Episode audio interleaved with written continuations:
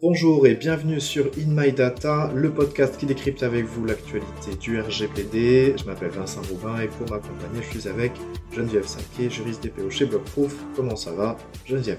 Ça va très bien et toi? Eh bien, très bien, très bien, je te remercie. Alors pour démarrer, je crois que tu avais une petite actu à nous partager aujourd'hui. Exactement. Alors on va parler du CEPD, donc le Comité européen pour la protection des données, qui est en train de lancer pour 2023 une, action euh, coordonnée entre euh, toutes les autorités euh, de protection des données européennes, dont le CEPD d'ailleurs, pour rediscuter, redéfinir et surtout renforcer le rôle des DPO, des délégués à la protection des données, sûrement parce que bah, les autorités se rendent compte que les DPO sont un peu nommés à la volée, qui n'ont pas forcément de budget, qui n'ont pas forcément la formation nécessaire pour euh, accomplir leur mission euh, sereinement. Et donc, euh, bah, on attend avec impatience les résultats de, de, de, toute cette coordination entre les autorités. Et bien entendu, on vous tiendra au courant de, l'aboutissement de tout ça. Vincent, je crois que tu avais aussi des actus à nous partager. Oui, tout à fait. Alors, vous avez peut-être vu passer l'actualité sur les réseaux. La CNIL a publié son plan de contrôle 2023, c'est-à-dire les thèmes sur lesquels elle va accentuer ses contrôles cette année. Mais étant donné euh, le sujet un peu brûlant que ça représente, on va vous faire un épisode spécial dédié à cette thématique. Et déjà dans notre newsletter, vous pourrez retrouver euh, un article résumant ce plan de contrôle. Donc n'hésitez pas à aller regarder tout ça dans les ressources de l'épisode. Avant d'enchaîner sur d'autres actualités, notamment autour de Hack, peut-être Geneviève, tu voulais nous parler de quelque chose, je crois.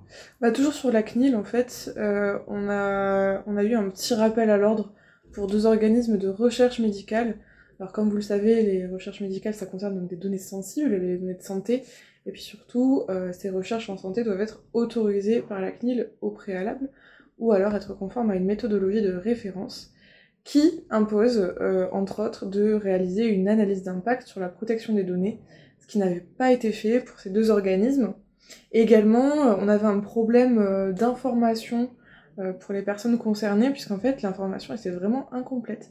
Il manquait plein d'éléments, donc la durée de conservation, les coordonnées du DPO, ça indiquait que les données étaient anonymisées, ce qui n'était pas vrai, c'était seulement pseudonymisé. Voilà, des gros problèmes d'information des personnes concernées.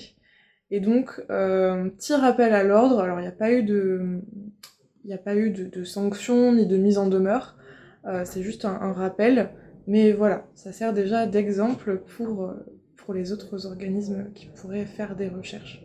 Également, on a eu une décision de la Cour de cassation qui va peut-être faire grincer les dents aux puristes du RGPD, mais qui, ma foi, personnellement en tout cas, me paraît très utile. Cette décision, elle dit que euh, en cas de, preuve, en fait, pour, pour exercer un droit à la preuve, un salarié peut obtenir une copie des données personnelles relatives à ses collègues. Donc en gros, le droit à la preuve prime sur le droit à la protection des données. Donc évidemment, au niveau protection des données, euh, ça peut euh, paraître étrange, mais euh, par contre, euh, au prud'homme, euh, ça peut être assez utile pour prouver, par exemple, un écart de salaire au hasard. cependant, ça peut donner du fil à retordre pour les employeurs, puisque on a d'autres cas où ce n'est pas autorisé en fait de, donner les données personnelles de tiers à des personnes. Donc voilà, il va bien falloir faire le tri entre chaque donnée et chaque Du coup, pour prolonger sur les actualités, euh, quelques petits faits divers un peu de la protection des données, avec notamment un groupe d'activistes qui a pris pour cible cinq sites d'aéroports français le 15 mars euh, dernier, dont trois ont fini en panne après les cyberattaques. Et selon euh, Numérama, le site web, euh, ces hackers se revendiqueraient comme étant pro-russes.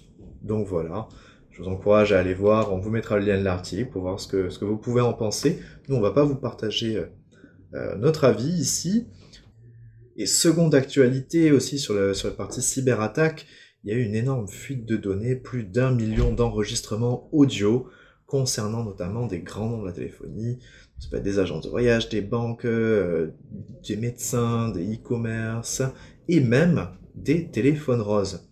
Donc on peut déjà envisager que ces appels enregistrés euh, vont euh, faire l'objet d'analyse de la part de ces, de ces hackers et vont conduire très probablement à des campagnes euh, de phoning et d'arnaque par téléphone, voire même on peut envisager des campagnes de chantage, puisque des enregistrements via téléphone rose pourraient conduire voilà, à, à ce que des personnes payent pour pas que ces enregistrements terminent sur le web.